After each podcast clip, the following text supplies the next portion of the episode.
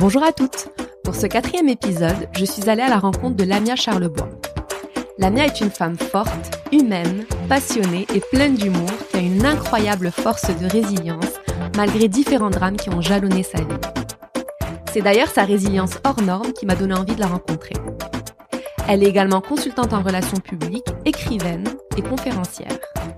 Elle est la maman de Leila et vit à Montréal depuis plusieurs années. Lamia est aussi très engagée, notamment dans la communauté libanaise dont elle est originaire. Veuillez noter que cet épisode a été enregistré il y a exactement un an. La situation au Liban était alors bien différente de l'actualité des derniers mois. J'ai malheureusement dû arrêter subitement toutes mes activités à cause d'une grossesse compliquée. J'en profite également pour vous dire que les authentiques seront de retour de manière régulière d'ici le milieu de l'année 2021 et que nous vous préparons actuellement plein de nouveaux projets que vous allez, je suis certaine, apprécier. J'espère que cet épisode vous plaira. Bonne écoute et à très vite. Bonjour Lamia. Bonjour Lina. Euh, tout d'abord, merci d'avoir euh, accepté de me rencontrer. Ça me fait très plaisir. Merci à toi de prendre le temps. Et puis, comme je te l'ai dit, en fait, je t'ai découverte euh, via un TED Talk euh, qui m'a bouleversée et émue. Et euh, quand j'ai eu quand j'ai eu l'idée de lancer mon podcast, j'ai tout de suite pensé à toi. C'était une évidence euh, parce que ton histoire et surtout ta force de résilience est assez incroyable et ne peuvent qu'inspirer d'autres femmes. Et puis euh, depuis, j'ai beaucoup de plaisir à te suivre euh, tes écrits en fait ont la capacité de m'émouvoir, mais j'éclate de rire aussi euh, assez quotidiennement. C'est l'objectif. Euh, J'aime semer du, de la joie partout. Mais tu as beaucoup d'humour. Et pour commencer notre échange, et comme pour chacune de mes invités, j'aimerais savoir ce que l'authenticité représente pour toi. Oula, euh, c'est tout en fait, c'est beaucoup de choses. C'est un sujet qui est extrêmement actuel d'ailleurs. C'est une question que beaucoup devraient se poser avec l'explosion de, des réseaux sociaux.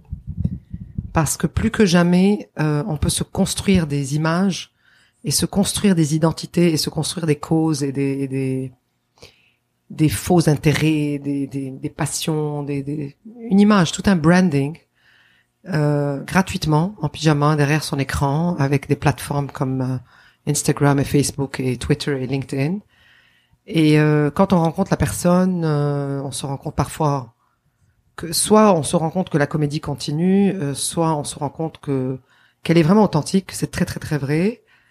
soit c'est le c'est le c'est du marketing mal placé qui qui est devenu très accessible pour tout le monde. Donc moi ça m'attriste énormément.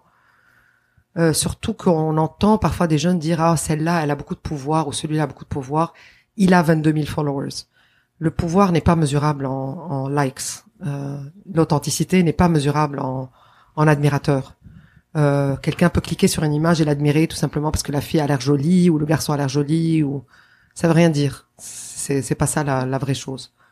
Donc l'authenticité, euh, je sais pas comment je pourrais la définir, mais je pense que c'est tout ce qui est vrai. C'est l'art du vrai. Et le vrai, c'est personnel.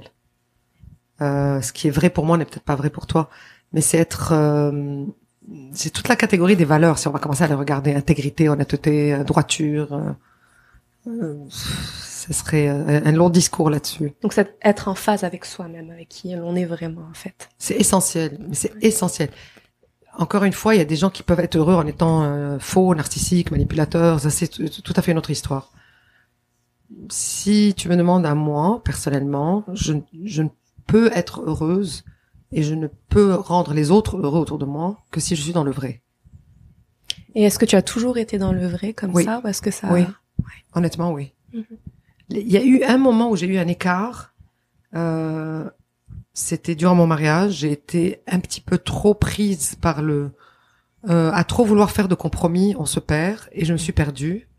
Et même mon identité, euh, non pas nécessairement mon identité, mais ma façon d'être c'est éloigné de, de l'essence de, de, de, ce que mes parents m'ont inculqué en fait. Et je me suis perdue. J'étais pas fausse, mais j'étais perdue. Et moi, je dis toujours à des jeunes que je mentor, euh, quand tu es perdu, retourne à la base. La base, c'est tes valeurs. Tes valeurs, c'est quoi? Euh, Ce que ton père et ta mère t'ont dit, en, espérant que tu as eu des bons parents, hein, parce que sinon, tu retournes à des mauvaises choses. Mais en parlant de parents, ben, j'aimerais qu'on fasse un petit retour en arrière. Est-ce que tu pourrais nous parler de ton enfance au Liban? J'ai eu une enfance extrêmement heureuse euh, pour la pour plusieurs raisons. La première est la, la primordiale quand on fait des enfants. Je suis née dans l'amour et j'ai grandi dans l'amour. Donc ça, c'est déjà essentiel. Ensuite, je suis née au bord de la Méditerranée. Donc déjà, côté climat, c'était génial. J'étais bien partie. Euh, je suis née dans un pays qui est pour moi le pays le plus extraordinaire du monde. C'est le Liban. Je suis extrêmement fière de, de ça, euh, de cette origine que j'ai, de, ce, de cet ADN, de cette fibre. J'ai été tissée euh, au Liban. Euh, la guerre a commencé, j'avais 10 ans, donc j'ai vu des choses que je devrais, qu'un enfant devrait pas voir. J'ai entendu des sons que j'aurais pas dû entendre. J'ai, euh, enfin, quand je dis j'ai, c'est toute ma génération. Mm. C'est tout mon peuple. Il y a, on a vécu des, on a vécu des, des drames euh, qu'on n'aurait pas dû vivre. Ça a été une guerre euh, subie plutôt que créée, mm. euh, qui a dégénéré évidemment en plusieurs, euh, plusieurs facettes, plusieurs, plusieurs guerres dans une guerre. Donc, euh, malgré tout, comme je le disais dans le TED Talk, il y a eu de grands moments de bonheur dans des moments hallucinants de, de, de drame. C'est-à-dire que moi, j'ai des souvenirs d'enfance dans les abris où on joue aux cartes, où on était en voisin.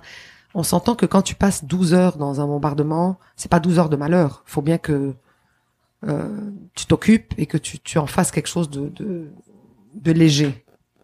Parce que c'est plus facile à accepter. Les adultes étaient extraordinaires parce qu'ils ont créé aussi une ambiance de jeu pour les enfants. Euh, nous, on était conscients et pas conscients, on était enfants quand même. Mais c'est des souvenirs très drôles. Je, me rappelle mes voisins en pyjama, je me rappelle euh, comment on faisait un petit camping forcé dans les abris sous les bombardements.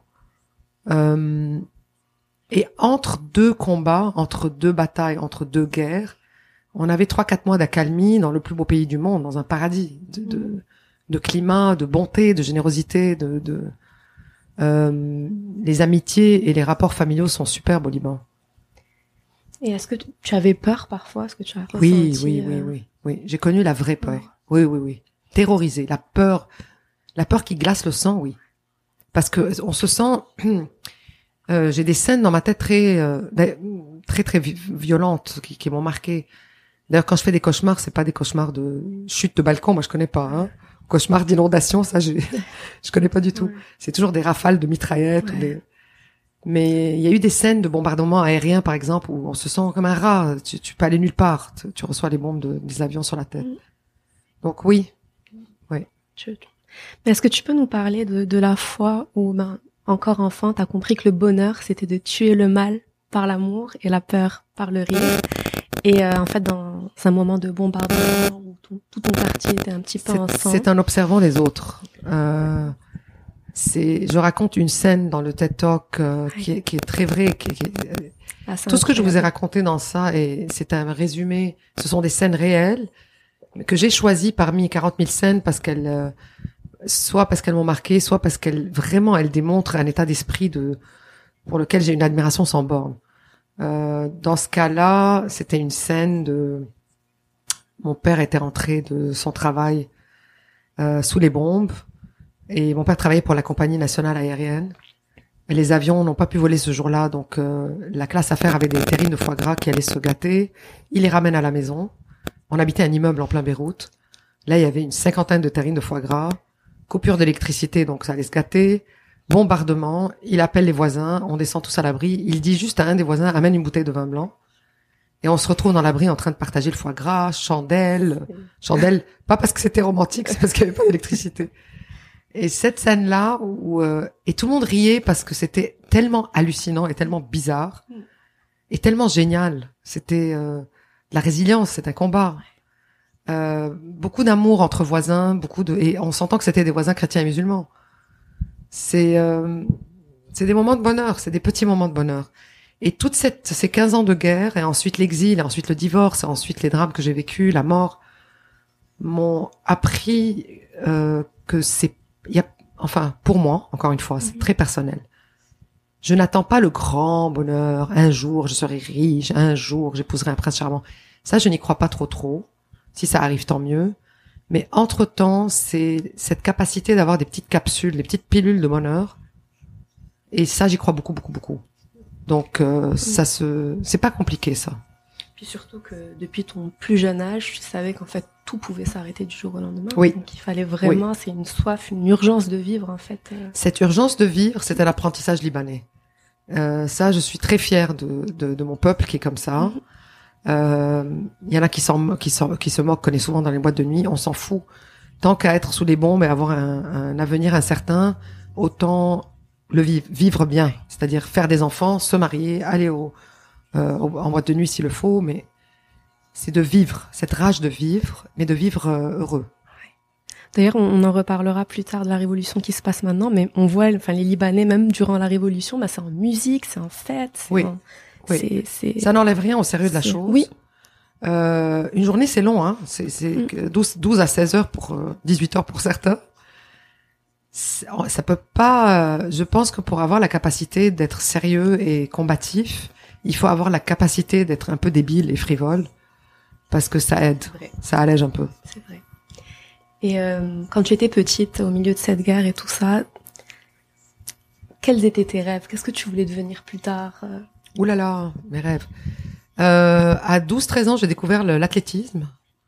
Et donc, je m'entraînais entre, encore une fois, euh, sur un, euh, dans un stade qui était le seul accessible à l'époque. C'est drôle parce que du jour au lendemain, quand il y avait un bombardement, sur la piste de course, il y avait un trou.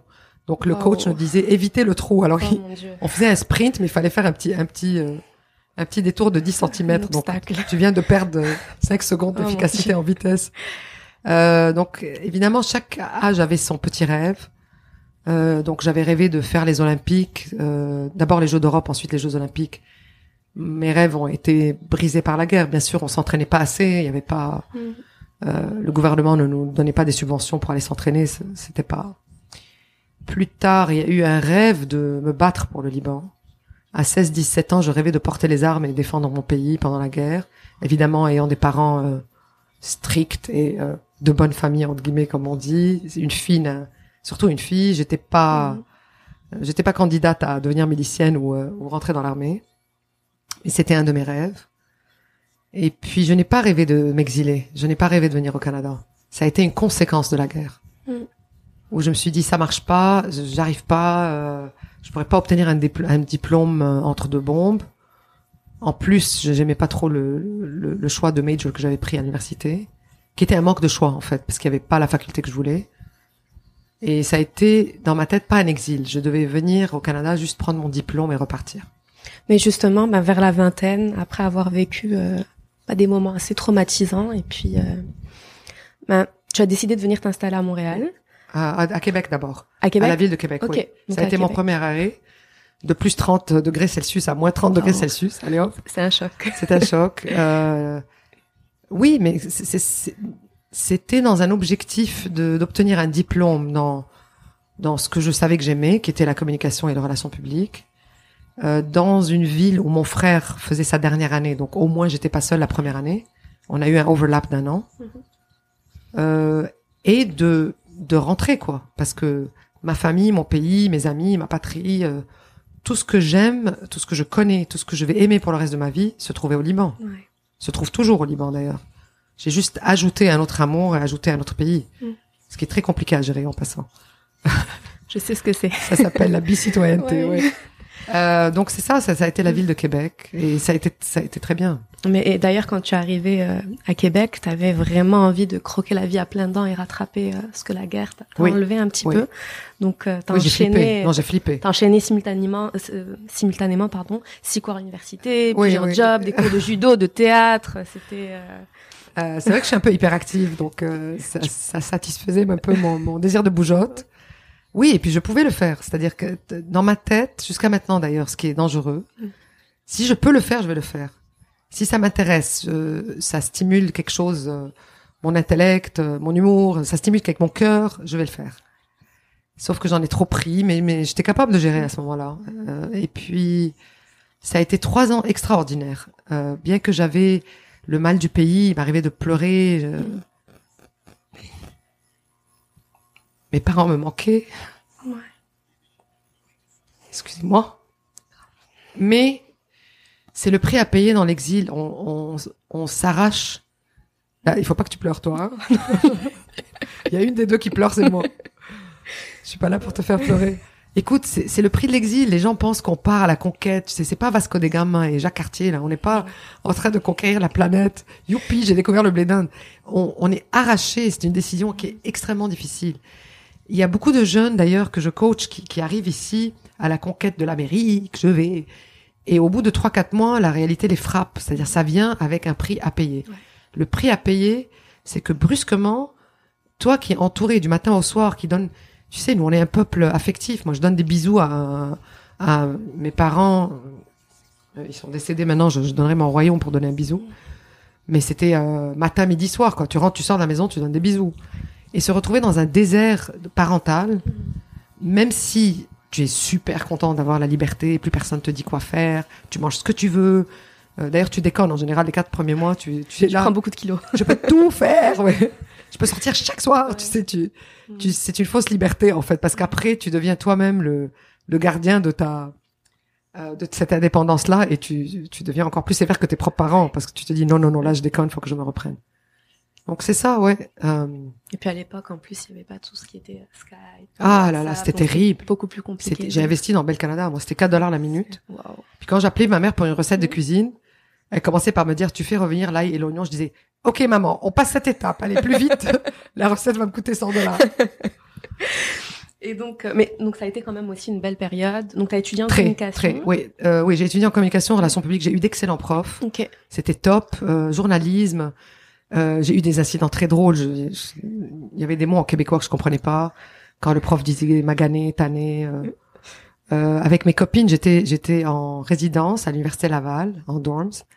On était 20 filles à l'étage, 19 de partout du Québec, et moi, l'ethnique euh, euh, qui venait du, de l'autre bout du monde.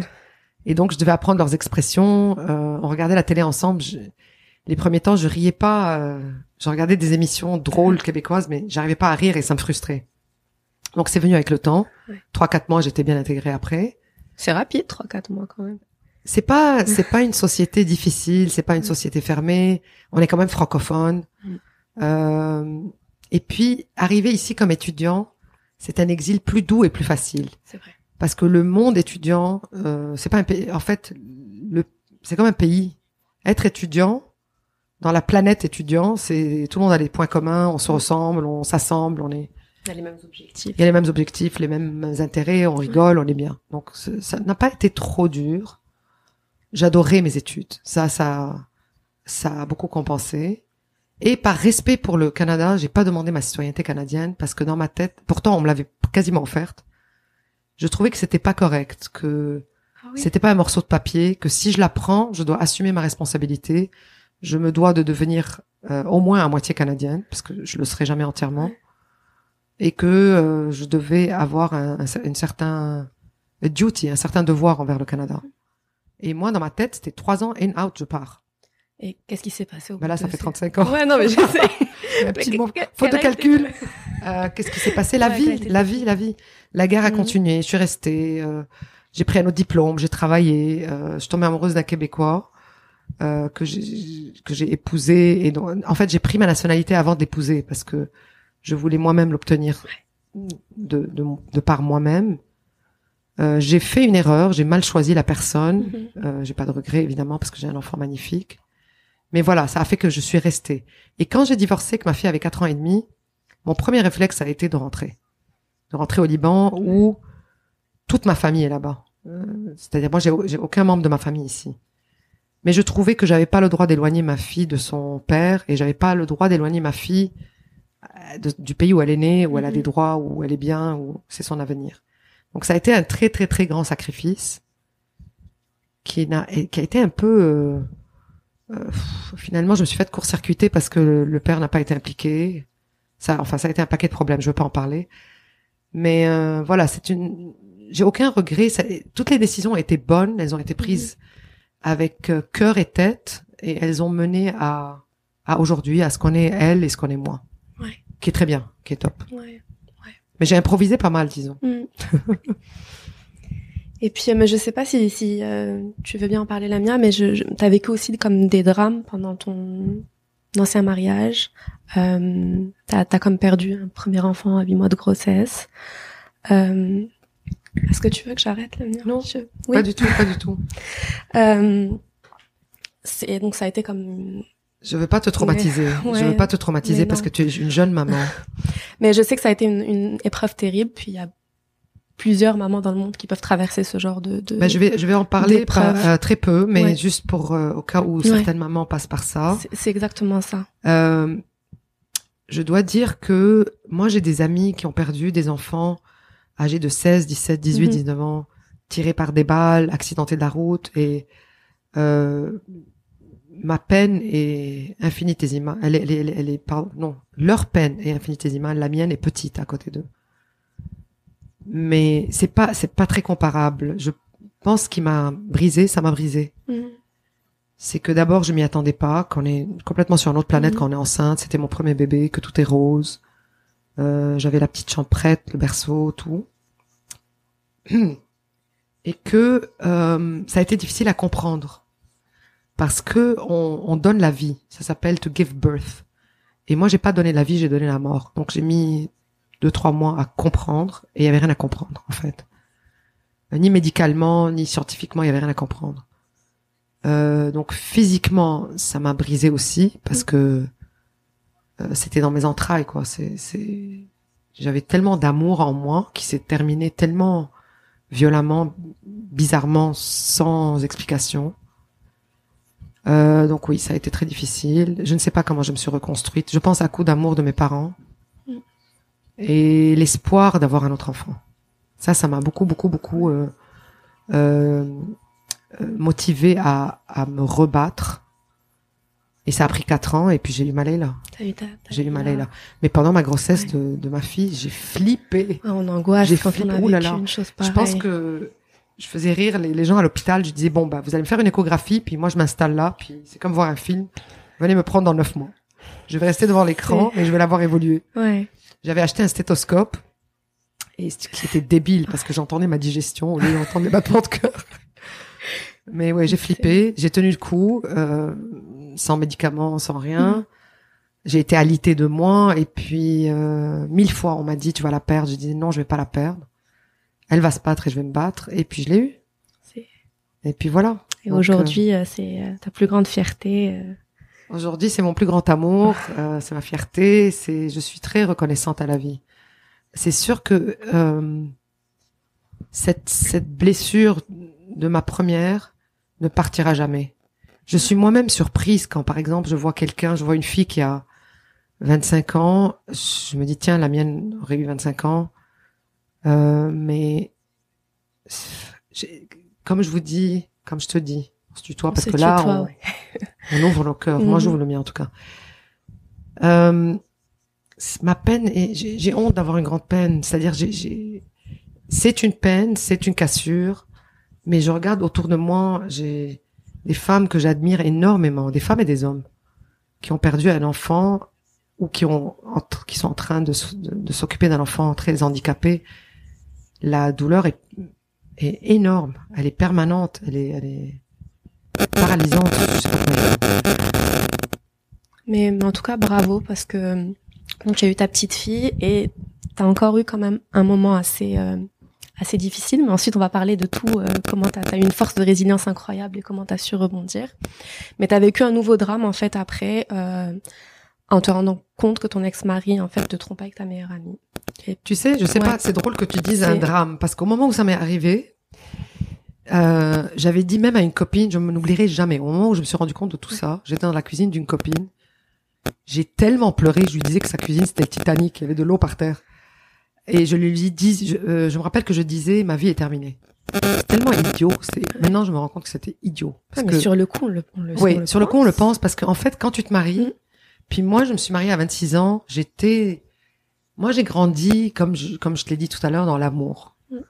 Donc, et j'ai lu Comtesse de Ségur, euh, là, là, là, j'étais dans la la land un peu, tout le monde est magnifique, tout le monde est gentil, Mm. tout le monde est aimant. Et donc, je me suis mariée avec cet esprit-là, que c'est à la vie, à la mort, que, euh, puis moi, quand j'aime, j'aime. C'est pas, c'est pas, c'est pas à moitié. Donc mon rêve s'est brisé, mon, mon, le parcours que je voyais pour les prochaines 50 années. Et il faut dire aussi que dans ma famille, tout le monde est marié depuis 50 ans. Ouais.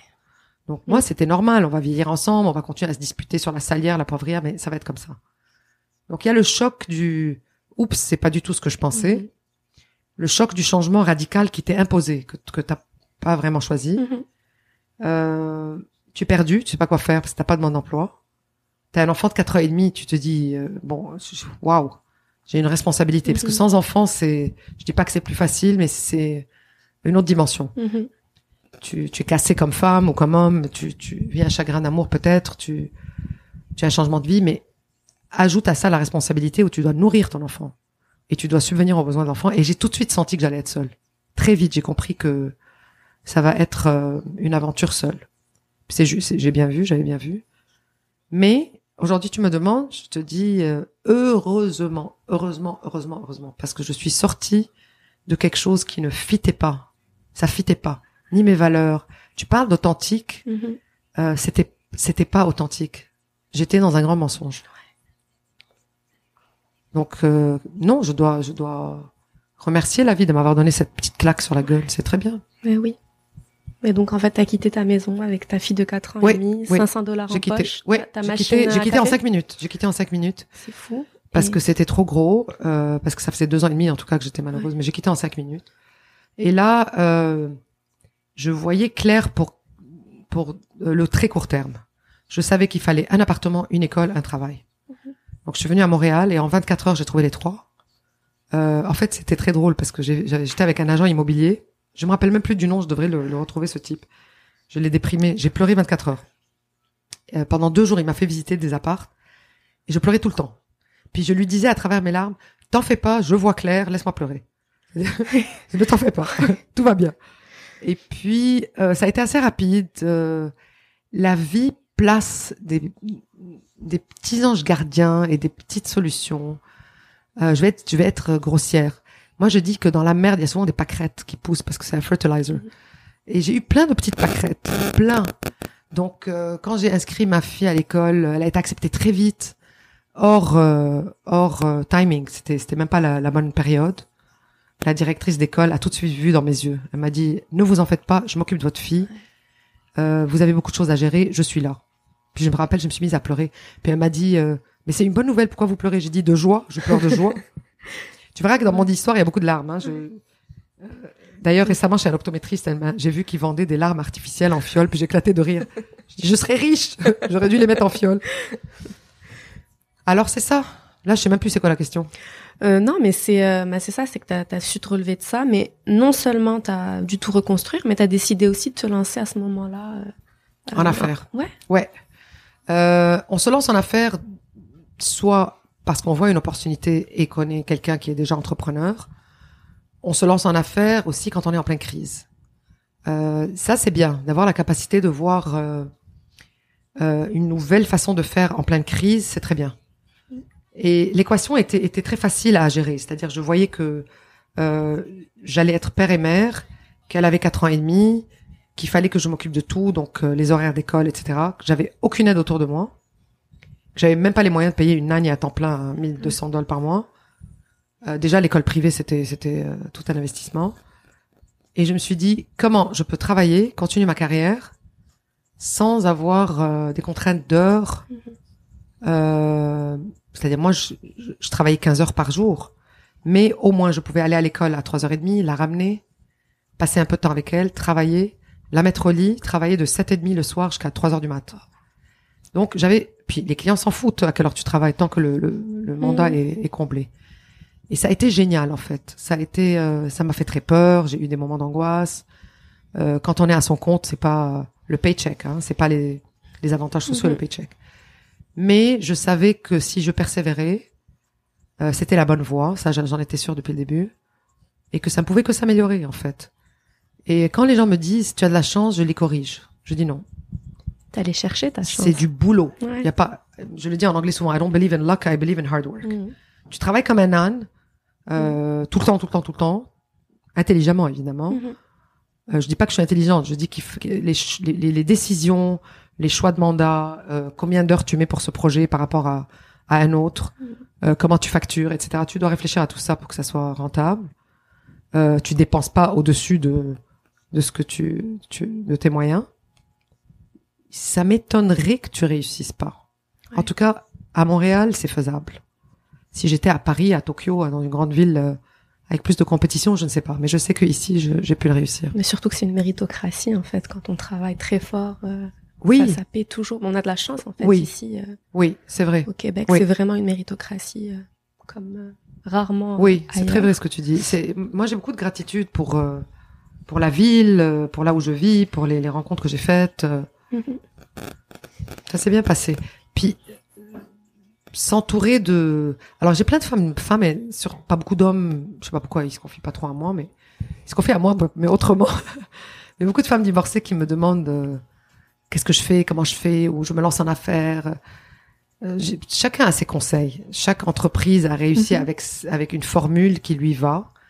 Puis c'est bien de butiner, de prendre des conseils de partout. Moi, je dis toujours, si tu t'entoures de gens bien, mhm. bien pour moi, c'est deux choses la compétence professionnelle et les valeurs humaines.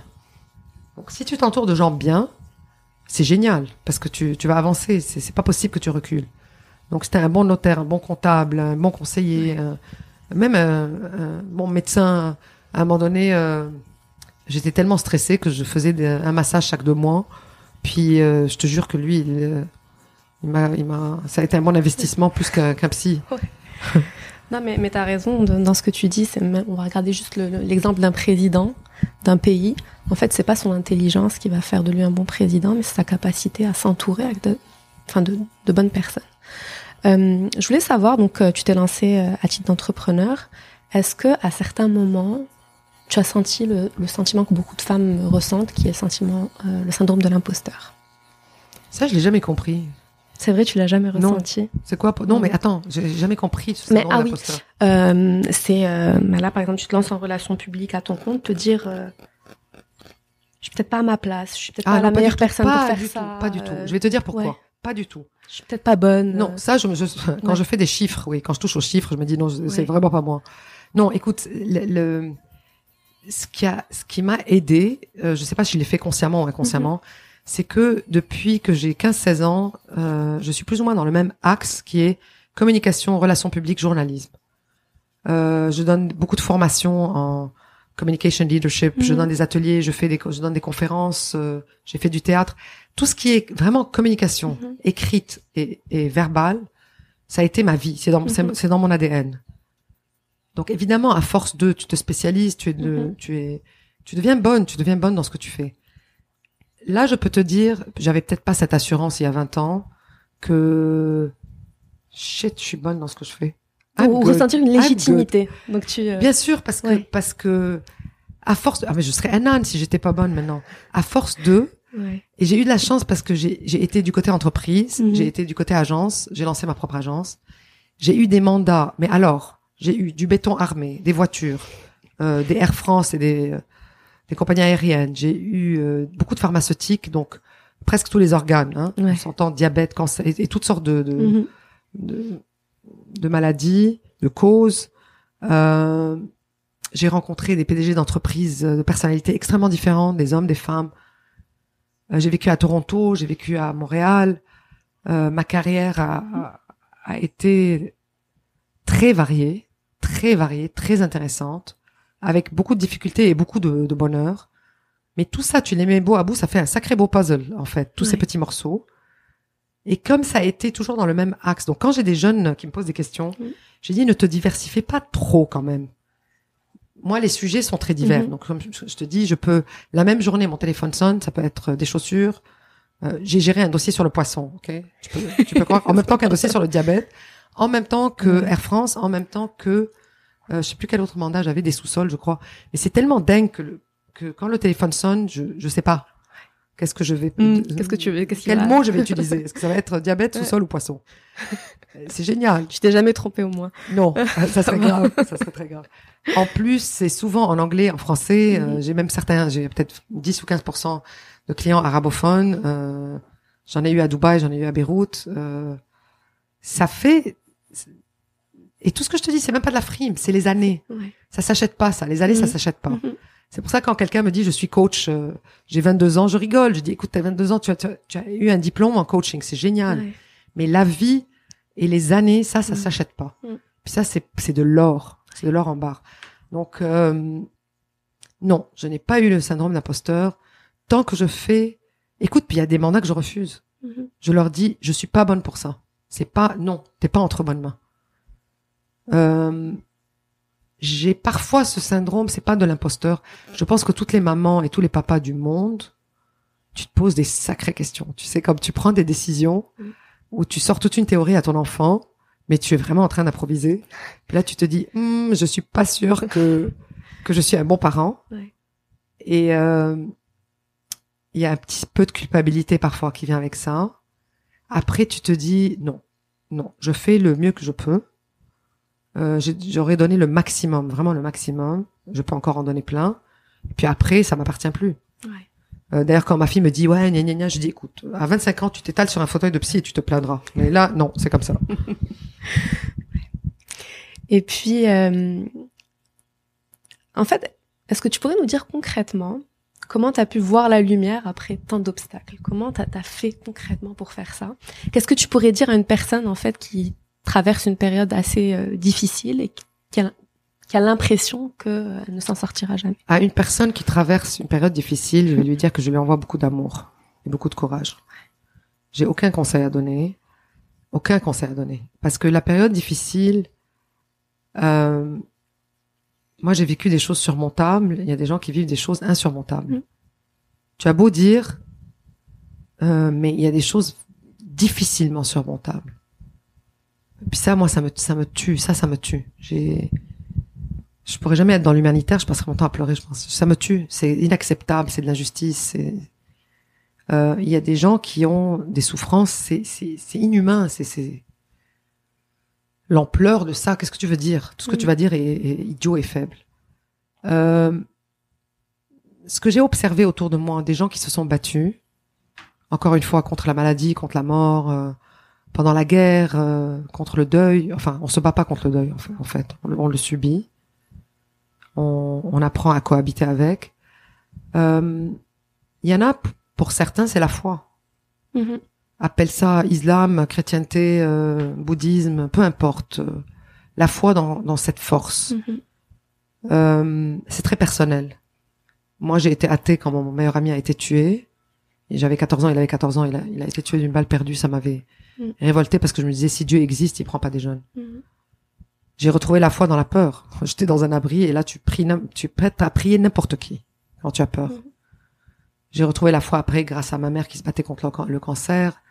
Il y a ça, peut-être. Euh, au risque de passer pour euh, cheesy, je sais pas comment on dit ça en français, cucu, la praline, l'amour. Mm. Incontestablement. Incontestablement. Celui que tu as en toi parce que tu, il te donne euh, la force de te battre. Tu te bats pour, moi je me suis battue pour ma fille. J'avais pas le choix de rester dans le lit faire une petite dépression là. Faut que je la Mm. nourrisse, faut que je la prenne à l'école, faut que, faut que je m'en occupe. C'est un être humain que j'ai mis au monde. Mhm. Euh, L'amour reçu, ch- chaque personne qui m'aime, c'est un cadeau. Je, je prends rien pour acquis. Mhm. Surtout que je suis parfois insupportable, je sais pas comment il faut. ouais. Et puis, euh, quelles sont les, euh, en parlant d'amour, quelles sont les valeurs importantes que tu as voulu euh, transmettre à ta fille, euh, Leila? Elle m'en transmet aussi. J'apprends beaucoup avec elle.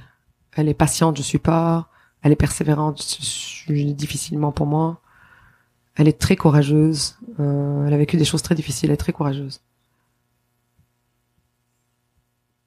La, ba- la base, on revient à la base. Et encore une fois, la base, c'est souvent transmis d'ailleurs en ailleurs en ailleurs. Euh, si on a eu la chance d'avoir, je, évidemment, je parle en connaissance de cause, en- avec mon expérience. Il y a des gens qui ont pas, des, qui ont des parents pas sympas. Je, je peux pas rentrer là-dedans. J'ai eu des parents merveilleux, merveilleux, extraordinaires. Euh, tous les jours, je, je remercie ce, ce, ce don de, de valeur et d'ADN. Euh, je lui apprends toujours l'honnêteté parce que en plus, elle est dans une génération où elle voit que oh un tel a a fait un post ou a revendu quelque chose sur eBay, il a fait elle elle voit l'argent facile, le succès rapide, euh, le swipe this, swipe that. Aujourd'hui, un ado qui a un téléphone entre les mains, il fait swipe, il peut coucher avec quelqu'un, swipe commander un taxi, swipe commander de la bouffe. C'est vraiment un geste du doigt pour pour des choses qui sont quand même euh, un peu un peu compliquées.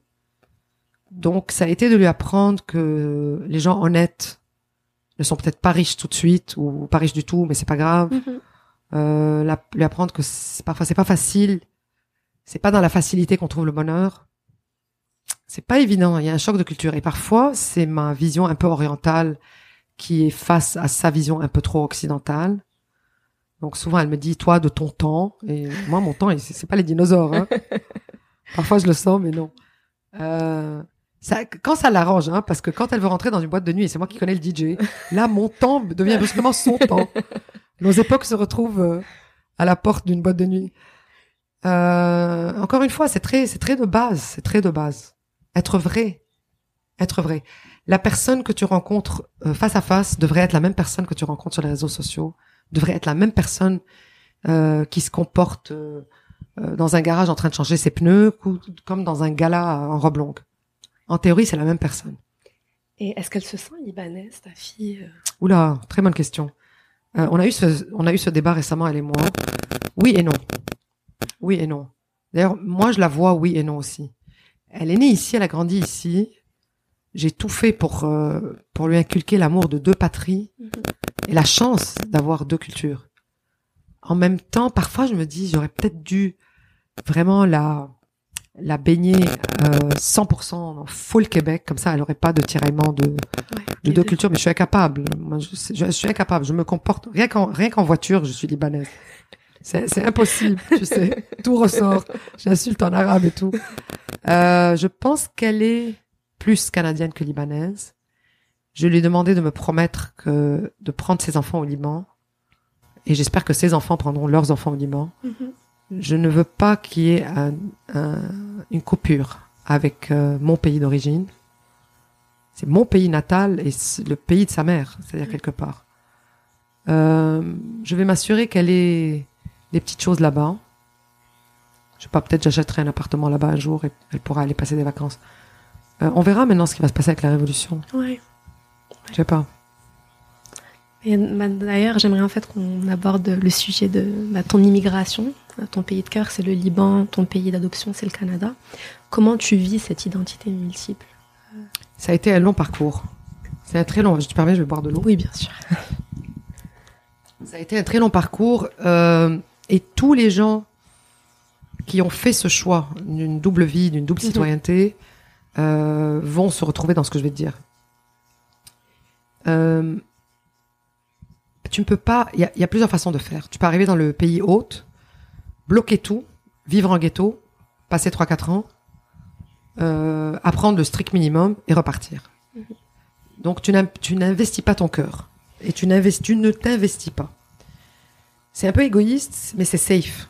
C'est très sécuritaire. Hop, tu repars. Euh, T'as pas de dilemme cornélien. Tu es resté euh, suédois, luxembourgeois, alsacien, whatever. T'as pas, t'as pas été mélangé.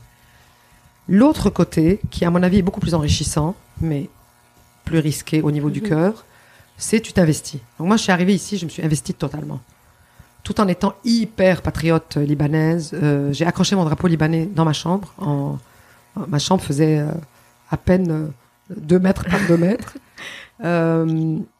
Jusqu'à maintenant, tu me poses la question tout de suite, je te dis, je suis libanaise. C'est même pas euh, unquestionable, c'est- ça. Mais je suis aussi canadienne. Et si euh, j'ai des, des choses à défendre ici, je vais les défendre. Donc cette dualité a été très déchirante parce que pendant longtemps, euh, tu rentres en vacances au Liban, tu es étrangère. Tu es ici, on te dit, tu viens d'où? Euh, Moi, j'adore quand ils me disent, quand est-ce que vous êtes arrivé Ou bien, euh, vous êtes là pour un long séjour? Ben oui, ça fait juste 30 ans. C'est un long séjour. Euh, ton accent parce que tu tu, tu n'appartiens pas tu appartiens en fait. Tu appartiens parce que tu vis là. Mhm. tu connais tout les toutes les références culturelles tu connais les chansons tu connais le, la culture la fibre tu la comprends. C'est fini tu es là. Ouais. mais tu es encore perçue comme une étrangère.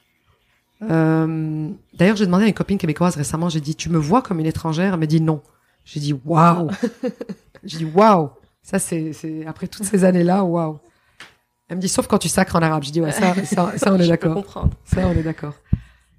Euh, ça a pris donc ça a pris beaucoup de temps. Dilemme cornélien, je souffrais, j'étais frustrée là-bas, frustrée ici. Je voulais tellement pas être étrangère, ni là ni là-bas. Après, j'ai dit, ok, on, on efface tout, on oublie. Euh, c'est arrivé récemment, je te dirais les peut-être dix dernières années. Je dis, euh, je dis Lamia, voilà, tu es bi, bi citoyenne. Attention. bon, bah, ça veut dire. non, non, je reste, non, non, non, je reste straight. J'aime les, j'aime les hommes, je continuerai à les aimer. Euh, mes copains de, de cigares et de vodka. euh, c'est ça, on est bi-citoyen. Donc, tu, tu acceptes que ton pays, en fait, euh, tes deux pays sont dans ta tête et dans ton cœur. Et puis, tu gères quand t'as. Il y a un qui ressort parfois un peu plus que l'autre, puis c'est comme ça, puis c'est tout. C'est une richesse. C'est vrai. C'est acceptance. Ouais. La- en fait, je vais te dire, peut-être, tu m'as demandé tout à l'heure, qu'est-ce qui, qu'est-ce qui est de la résilience La pire chose, c'est accepter. C'est acceptance. À partir du moment où tu as accepté le drame, le changement, euh, le choc, whatever, Tu fais plus rien. étape 1. Non, ça, Ah c'est, non, c'est faut- très bien. C'est très bien. Ça, c'est étape 1. Après avoir accepté, tu peux passer à l'action. Étape 2. Et puis, ben, j'ai envie de revenir à, à quelque chose d'important, ben, c'est ta, ta capacité à soigner euh, le mal, les douleurs par le bien. Et là, en parlant de ton immigration et tout ça, tu as rapidement créé en fait une association pour tous les nouveaux euh, arrivants Oui. libanais, pour Oui. qu'ils se sentent moins seuls. Oui, c'est pas une association en fait. Euh, non, je dois te dire que dès que je suis arrivée, je euh, je me disais il faut qu'on s'entraide entre compatriotes parce que j'aimais pas voir des gens arriver perdus, connaissent personne, comment trouver un médecin, comment trouver un manteau d'hiver, etc. Donc euh, je j'essayais d'aider un peu à droite à gauche d'une façon euh, informelle, organique, un peu du n'importe quoi. C'était bien avant euh, Facebook évidemment. Avec le temps, et je me rappelle, je suis arrivée à Montréal, mon deuxième retour à Montréal, justement en plein divorce. Ma fille a 4 ans et demi, 5 ans. Et là, je me rends compte que toute la communauté de mamans de l'école euh, où elle allait, qu'il y avait plein de mamans seules ou des mamans qui viennent d'arriver ou euh, perdues, où est-ce que j'achète ci, où est-ce que j'achète ça. J'ai commencé à faire des cafés. Euh, pourtant, je travaillais comme une dingue. Mais chaque vendredi à 8 heures, on se retrouvait pendant une heure de temps. D'abord, on était deux mamans, 10, 12, 14, 16, 18. Le café allait nous, nous jeter dehors. C'était l'objectif, c'était euh, support moral, s'entraider. Entre les, les mamans seules. oui, oui. Et euh, il y en avait qui étaient mariées ou peu importe, c'est qu'elles venaient d'arriver. C'était un peu le. euh, c'était des, des- des gens comme moi, un peu de partout du monde, ou bien qui venaient d'arriver à Montréal, ou peu importe. Donc cet esprit d'entraide a commencé comme ça. Après, avec avec Facebook, avec euh, Facebook, je me suis dit, wait a minute, je peux faire ça, ça peut aller beaucoup plus grand. Mm. J'ai lancé un groupe qui s'appelle Libanais de Montréal, Sirop d'Arabe.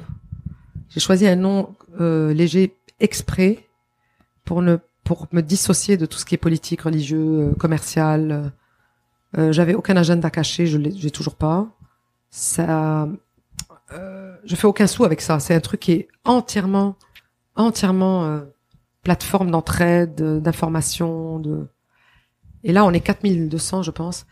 Waouh. Le truc, c'était, euh, je l'ai lancé en 2011, et je me suis dit, si moi je j'aide et j'informe, et cette plateforme devient vraiment euh, là où tout se passe pour un Libano-Montréalais, euh, ce qu'on dit en anglais leading by example. Ils vont se dire si elle est capable de le faire avec euh, 16 heures de travail par jour et un enfant à sa charge, euh, moi je suis capable de le On peut faire. tous le faire. Ouais. Donc c'est contagieux. Alors, et j'y croyais profondément. C'était utopique, mais j'y croyais profondément. Et puis petit à petit, petit à petit, à, à un moment donné, je postais de moins en moins parce que tout le monde postait. Et là, c'est devenu la référence. Donc, dès que quelqu'un a besoin de plombier, penses-tu qu'il qu'il- il, il n'appelle personne? Ils écrivent, Ils dans le groupe. Et là, euh, tu comptes euh, 4 minutes, tu as 25 plombiers. mais mais c'est mignon comme tout. Il y a des urgences, par exemple, il y a un qui se réveille le matin, il a envie d'une knéfé, un dessert oriental. Il écrit euh, où est-ce que je peux trouver une knéfé C'est comme un état d'urgence. Hein. Tu as 52 qui répondent à l'instant même parce que c'est urgent une, une envie de knéfé. Et ça va aussi à trouver des psys, trouver des médecins, trouver des Ouais. boulots. Il y a eu des histoires magnifiques dans ce groupe. Magnifique, magnifique, magnifique. Des médicaments envoyés d'urgence euh, au Liban et vice-versa. Euh, il y a quelqu'un qui s'est marié, qui a oublié les alliances au Liban, on les a fait venir. Waouh. Euh, des amis qui étaient au Canada, à Montréal, qui se sont retrouvés via le groupe qui savaient pas. Des amis d'enfance qui se sont retrouvés. Euh, du boulot, des gens qui ont trouvé du boulot. Euh, quelqu'un qui se battait contre le cancer, qui a trouvé des amis. Non, c'est absolument... Tous les jours, j'ai une histoire heureuse. C'est. euh, Alors moi, ça me beau. remplit de... Je suis contente, je suis très contente. Je trouve ça super. Ça me rend heureuse, en fait. Ouais. Et tu continues, tu as, publié hier sur ton compte Facebook, est-ce qu'il y a des étudiants libanais à Montréal qui ne vont pas chez leurs parents au Liban ce Noël? Si c'est votre cas, contactez-moi en inbox, on fera un petit Noël ici ensemble, je vous adopte. ça prouve vraiment ta... Parce que je ne peux pas supporter, je peux pas supporter de voir euh, quelqu'un souffrir seul. Tout le monde souffre, mais seul, j'accepte pas. Mm. Il y a eu une, une histoire l'année dernière qui a été euh, très éprouvante. Une jeune fille, euh, j'ai vu un post sur Facebook par hasard qui faisait une, une levée de fonds. J'ai compris, pourtant elle était très digne dans son post, mais j'ai compris qu'elle était en phase terminale et qu'il y avait une urgence. Alors j'ai bondi là-dessus et euh, j'ai mobilisé la communauté libanaise. Elle est demi-libanaise, demi-française. Et il y a eu un mouvement d'amour et de solidarité en neuf jours. Et on a pu faire venir son père, sa mère, ses frères et sœurs. Elle a pu voir tout le monde avant de partir. Euh, je me suis occupée des funérailles avec, les, avec la famille. Ça a été, euh, c'est une inconnue. Mm. Et euh, je suis contente de l'avoir fait parce que je l'ai d'ailleurs dit à l'église. Ils m'ont demandé de, de, de pas de dire quelques mots. Il y a une zone de ton humanité où t'as pas envie d'aller parce qu'il y a beaucoup de souffrance. Mm-hmm. Il y a beaucoup d'amour, mais il y a beaucoup de souffrance.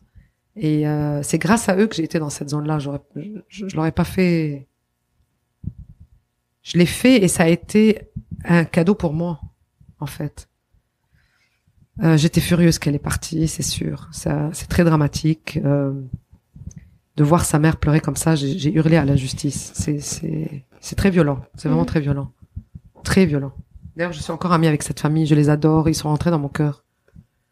Mais tu vois, euh, et, d'ailleurs, j'ai demandé l'aide de, de quelqu'un de la communauté ici qui est adorable. Il m'a dit, Lamia, pourquoi tu fais ça? Je lui dit parce que je ne peux pas accepter de voir quelqu'un souffrir seul. Cette fille, euh, bon, elle a une amie, elle, elle était pas, elle était pas seule. Mais c'est pas assez. Il faut que toute une communauté se mobilise. C'est trop gros. Quand c'est aussi gros, il faut qu'on soit 4, 5, 6 personnes, 12 personnes, une communauté entière derrière, euh, derrière ça pour soutenir. Est-ce que c'est parce que tu as souffert aussi seul beaucoup que ça te parle encore plus non. Euh, aujourd'hui ou Je ne euh? dirais pas ça. Je vais dire euh, parce que j'ai appris dans avec mon peuple, avec ma communauté libanaise, c'est comme ça que ça se passe. Et j'adore ça. Moi, j'ai une très grande fierté de la façon dont les Libanais gèrent la maladie, la souffrance, l'entraide. Euh, écoute, une voisine va éternuer, tu as dix personnes qui vont monter voir si elle est ok. Mm. Euh, j'ai pas été seule. J'ai beaucoup, beaucoup, beaucoup de chance dans ma vie. C'est sûr que tu, je fais, j'ai tout fait toute seule. Mais euh, moi, si j'appelle une copine euh, ici à Montréal et je la vois un peu brisée, je dis, écoute, euh, je peux venir prendre un café chez toi? Elle va me dire oui. Je vais aller pleurer un coup chez elle. On va rigoler. Elle va me faire un petit sandwich. C'est un grand bonheur. Elle a pas besoin de régler mes problèmes de, de divorce, de plomberie, de de balcon brisé. De... Elle a pas besoin de, régler ça pour moi. Je vais le faire. Mm-hmm. Mais c'est sympa d'être euh, soutenu euh, émotivement, c'est sympa. Non, c'est sûr. Et puis en parlant du peuple libanais, comment tu vis la révolution libanaise euh, à distance en ce moment?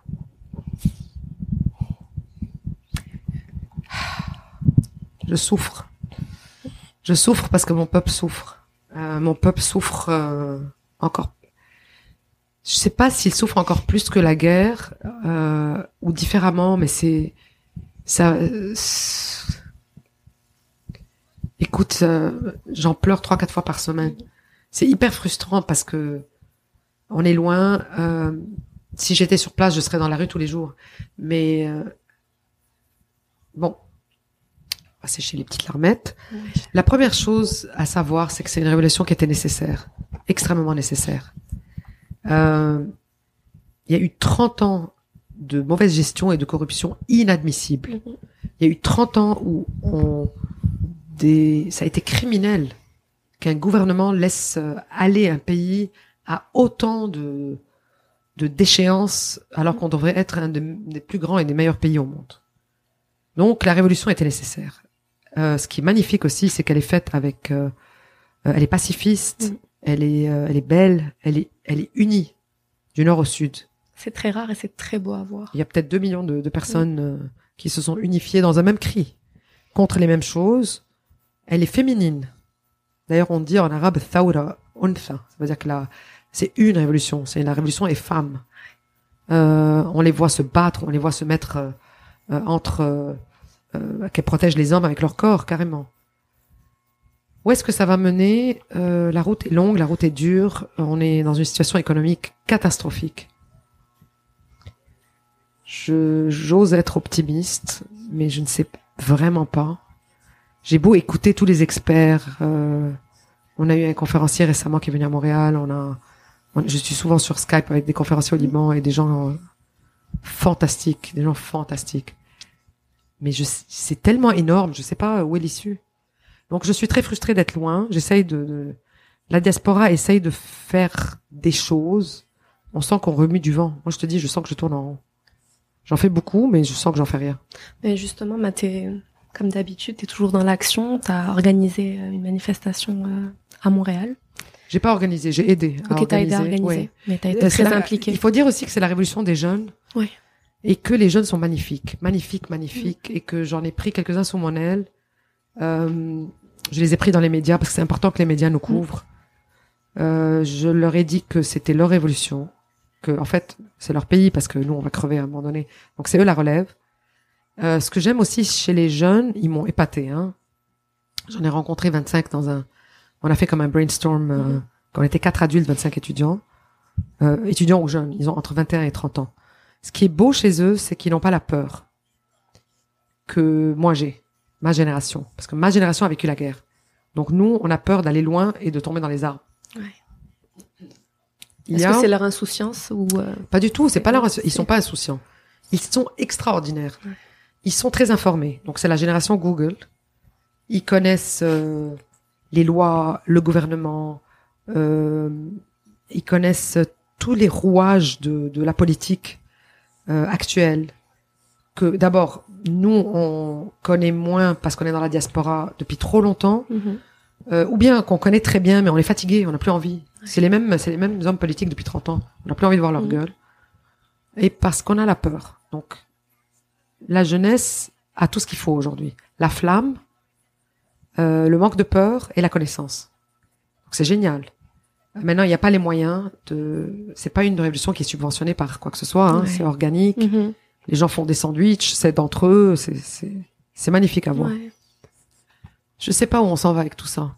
Mais moi, j'ai promis aux jeunes de les coacher et de les, de leur donner le, si j'ai des connaissances ou de l'expertise, euh, comment approcher les médias et tout ça.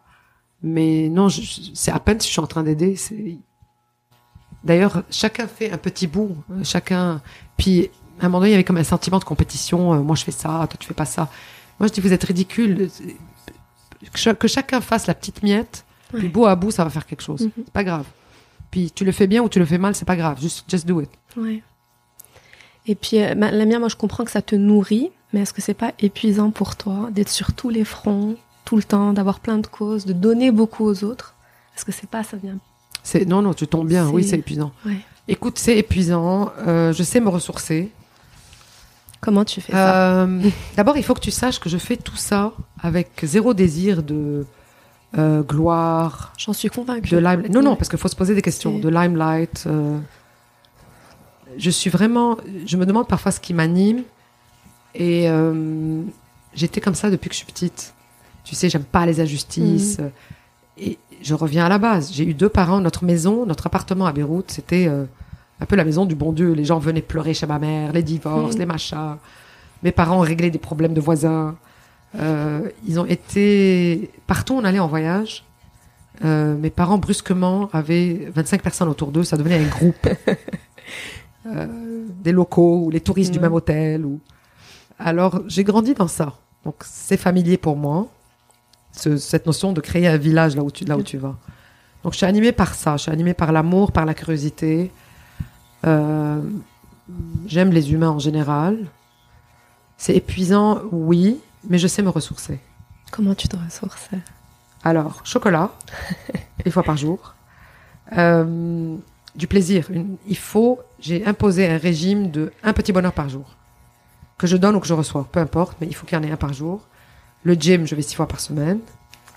Donc ça, c'est génial, parce que ça, ça enlève angoisse, stress, euh, hystérie. Mm.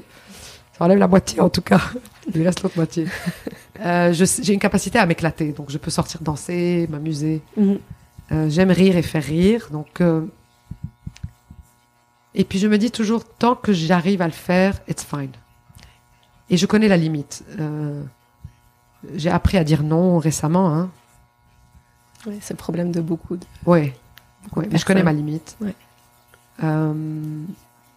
Et ça va quoi Je pense, oui, ça va. De temps en temps un massage pour replacer les os quand tu as, quand tes muscles sont tendus parce que parce que assis 16 heures devant l'ordinateur, euh, ça bousille les épaules. Non, ça va. La vie est belle, merci mon Dieu. Et euh, Lamia, quelle, quelle est la définition de la réussite pour toi? Waouh. Je vais te faire rire. Euh, si à tes funérailles, tu as 3000 personnes, t'es pas riche, t'es pas célèbre, ça veut dire que tu as réussi. ça veut dire que tu es aimé. Donc je ne le saurai jamais, tu vois. Je le saurai pas. La réussite, c'est très relatif. Euh, je me rappelle euh, quand j'ai vu dans le- les yeux de ma fille la fierté. Pas quand elle a 10 ans, tu sais que tu, tu fais quelque chose, elle fait waouh. Ça, ça va, c'est facile de les impressionner à 10 ans. Plus tard. Euh, c'est ah, ça est difficile celle-là. Je sais pas, j'ai encore beaucoup à. J'ai pas fini moi. Je sais pas. Je reviens quand j'aurai 80 ans. Je reviendrai. Je te dirai si j'ai réussi. Et qu'est-ce que tu euh, pourrais dire aujourd'hui à la jeune femme que tu étais euh, seule avec un enfant de 4 ans et demi et 500 dollars en poche? Qu'est-ce que tu lui dirais aujourd'hui à cette jeune femme? T'es pas facile toi aujourd'hui, hein Je suis désolée. C'est quoi T'es sponsorisé par Kleenex? Je lui dirai euh, n'aie pas peur. Je lui dirai n'aie pas peur parce que j'ai la peur m'a beaucoup paralysée, beaucoup beaucoup. Écoute, j'avais des insomnies la nuit là, tu vas rire. j'avais des insomnies la nuit tellement j'avais peur en me disant comment je vais élever ma fille, comment je vais pouvoir tout faire, euh, comment je vais être une bonne mère, comment je vais bien, comment elle serait un adulte normal si moi je suis foquée. J'étais très inquiète parce que j'étais seule. Et euh, donc euh, insomnie 3 heures du matin. Et comme je voulais pas prendre des petites pilules somnifères et tout, je, je lisais Astérix. et ça a marché de trois ans, mais bon, Astérix, euh, je l'ai trop lu et relu. Écoute, je lui dirais n'aie pas peur. Mais c'est plus facile à dire maintenant qu'avant. mais la peur peut te paralyser.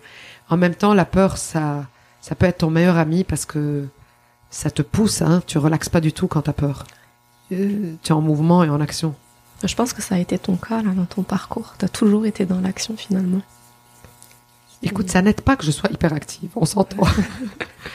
Et que je sais pas, ben, en tout cas, j'avais pas le choix. Qu'est-ce que tu veux que je fasse dans l'inaction? Il y a rien qui se fait. Mm. Il y a rien qui se fait sinon. Faut que je bouge.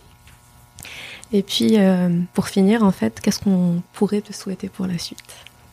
La santé, parce que je dois pouvoir continuer à donner autour de moi. Euh, ouais, j'aimerais continuer à donner autour de moi. Donc la santé pour ça.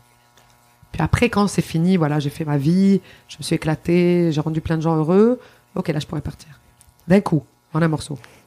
Tu sais pas l'agonie, là. Je veux partir, moi, comme ça, boum, en boîte de nuit. Bah écoute, un grand merci Lamia pour ce moment et cette belle leçon de force et de résilience. Merci à toi. Écoute, euh, tu, es, tu es très sensible. Et euh, tu m'as posé des questions qui m'ont honoré. Donc, je te remercie. Bah, merci à toi pour ta confiance.